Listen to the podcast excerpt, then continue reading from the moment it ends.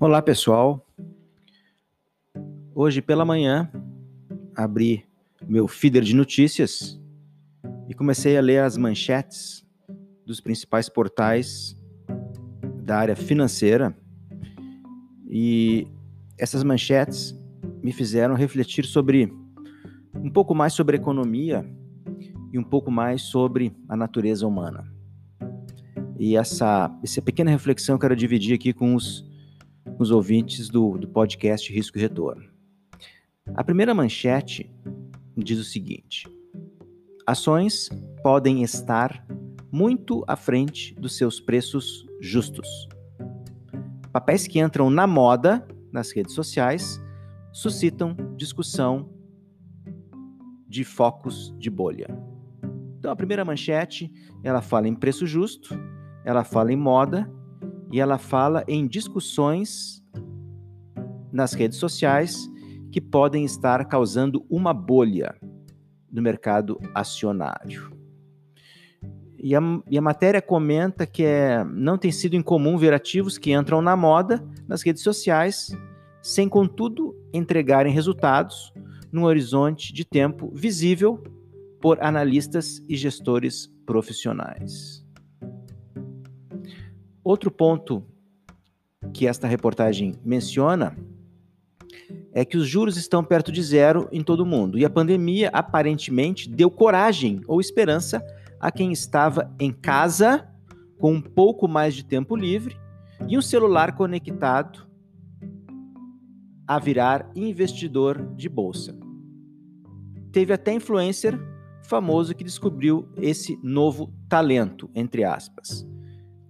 Então a gente está vendo aqui a reportagem falando sobre uma febre, falando sobre novos entrantes na bolsa.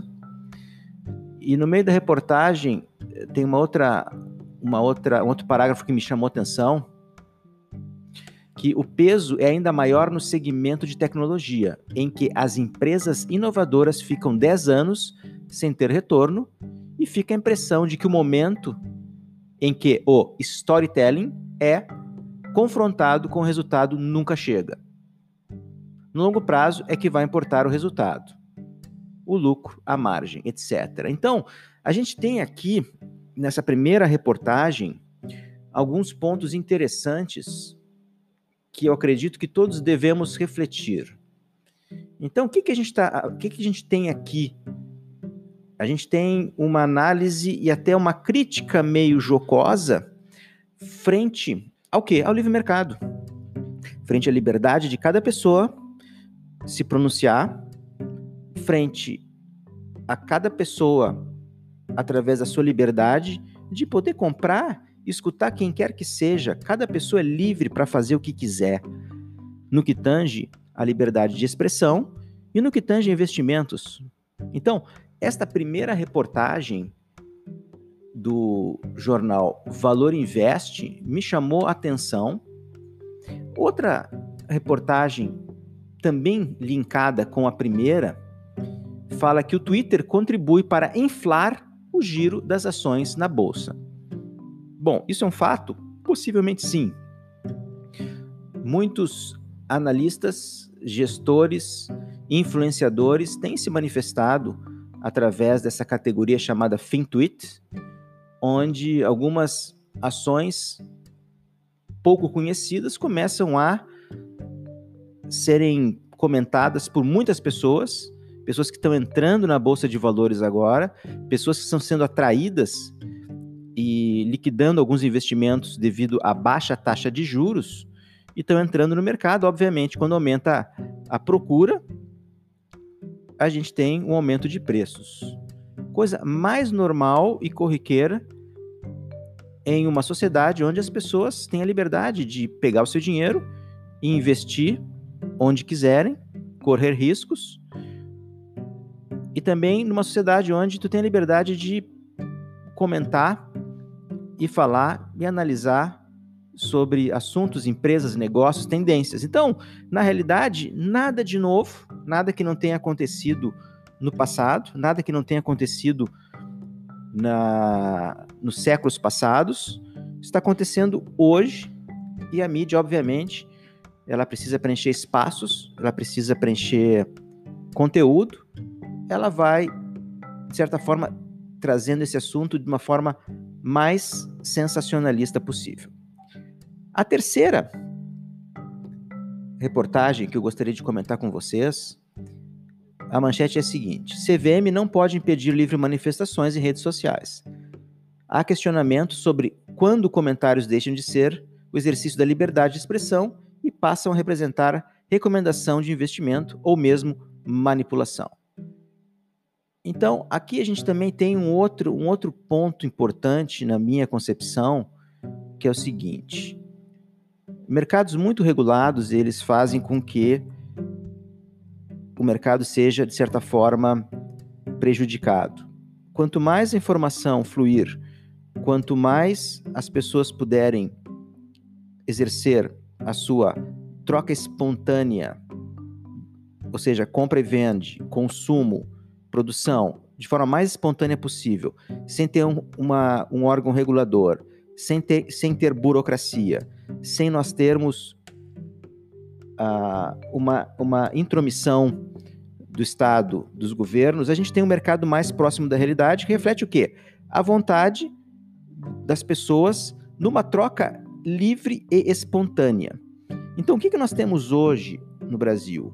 Vou falar um pouquinho do Brasil a gente tem um, várias pessoas entrando, participando, falando de finanças, falando de mercado financeiro, se preocupando de que maneira elas podem se preparar para o futuro, correr mais riscos, mesmo porque cada indivíduo vai ter que se preocupar com a sua própria aposentadoria e vai ter que aprender a investir se tiver o perfil de investir em renda variável. Nem todas as pessoas têm o perfil de investir em renda variável. Nem todas as pessoas nasceram para correr determinados riscos. Bolsa de valores, ações, renda variável é risco, porque a pessoa pode diminuir o seu valor investido e pode fazer um investimento errado e perder todo o seu dinheiro. Isto é a realidade, pessoal. Basta ver o Ike Batista alguns anos atrás Basta ver outros exemplos que a gente teve no mundo recente. Então, este tipo de comportamento que algumas pessoas estão classificando como uma bolha que vai estourar, eu acho que esse, esse, essa discussão é a que menos importa, porque as bolhas existiram no passado, desde o tempo das tulipas na Holanda, passando pelas companhias do, dos mares do sul, passando mais recentemente pela bolha imobiliária americana. Então a gente tem já momentos de bolhas, a gente tem momentos onde muitas vezes os bancos centrais, através de estímulos, através de emissão de moeda de forma artificial, distorcem a realidade. Então, já, como a gente não, já que a gente não tem como, nós não temos como evitar que isso aconteça, infelizmente, a moeda, a emissão de moeda, controle fiscal, controle monetário está centralizado, que, que a gente pode fazer? A gente tem que entender as regras do jogo. E muitas vezes, para ent entendermos as regras do jogo, a gente tem que participar do jogo e saber que algo não tão desejável pode acontecer. Então, esse é a primeira reflexão que eu trago para vocês nessas três manchetes, onde a gente não deve, a gente não deve de maneira nenhuma ver com, com maus olhos esse fluxo normal de informações esse fluxo de pessoas que muitas vezes despreparadas estão entrando na bolsa de valores por livre espontânea vontade e que estão correndo riscos e que possivelmente algumas pessoas vão sair machucadas sim. E que essa má experiência dessas pessoas que não se prepararam ou que eventualmente entraram com um valor financeiro maior do que deveriam em renda variável vão ter que aprender com a dor. Nada de novo na humanidade, nada de novo no que tange a, natureza do ser humano, onde ele vai precisar fazer experimentos, onde muitas vezes ele vai estar errado, ele vai ter que entender por que, que estava errado e vai ter que aprender com isso. Então, essa primeira parte aqui, para mim, está bem tranquila. Uh, gostaria de lembrar que nada, nada de, de absurdo com relação ao que está acontecendo, sensacionalismo nenhum. Mercado é mercado e as pessoas vão ter que, sem a ajuda uh, do, do do papai Estado, do papai governo, resolver seus problemas e nem os reguladores, mas sim através do livre mercado e vamos, vamos, vamos aprender da melhor maneira possível. O link que eu quero fazer agora é com relação a alguns economistas que viveram na Espanha e principalmente na Europa há alguns séculos atrás.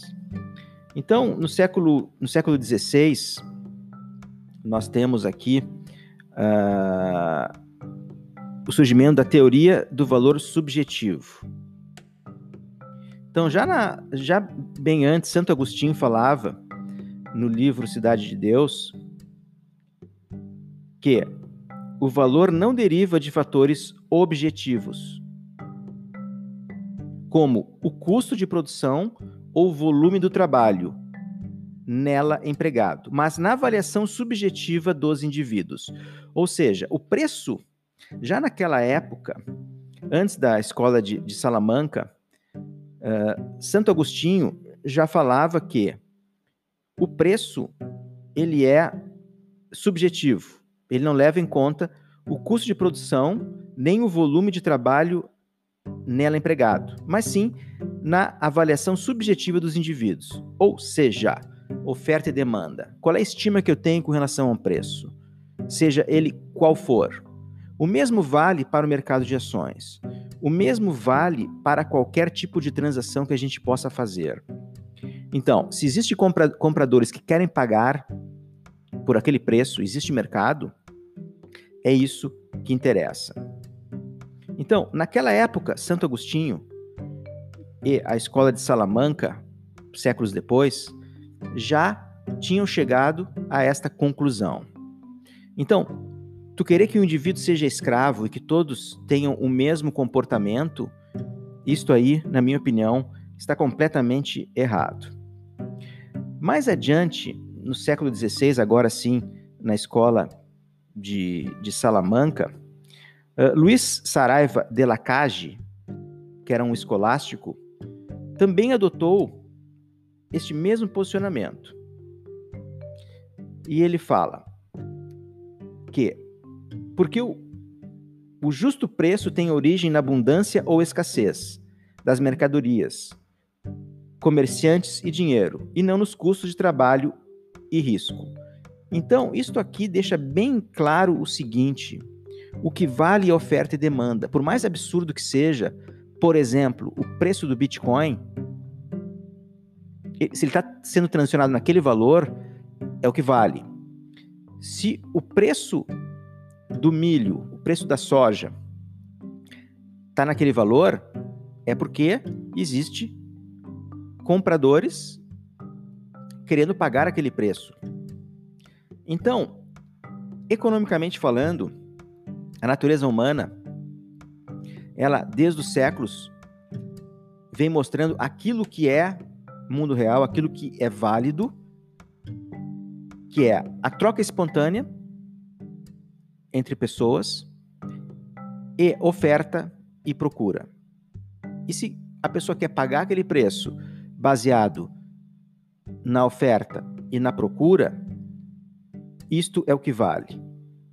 Jamais se pode estipular um preço baseado no seu custo de produção ou no volume de trabalho empregado. O preço sempre é baseado aonde? Na avaliação subjetiva dos indivíduos. Então, eu quero reforçar aqui o seguinte: se está existindo bolha, não sei. Se o preço vai subir, eu também não sei. O que vale é o seguinte: é que o preço que está sendo transacionado naquele momento é o preço, é a verdade.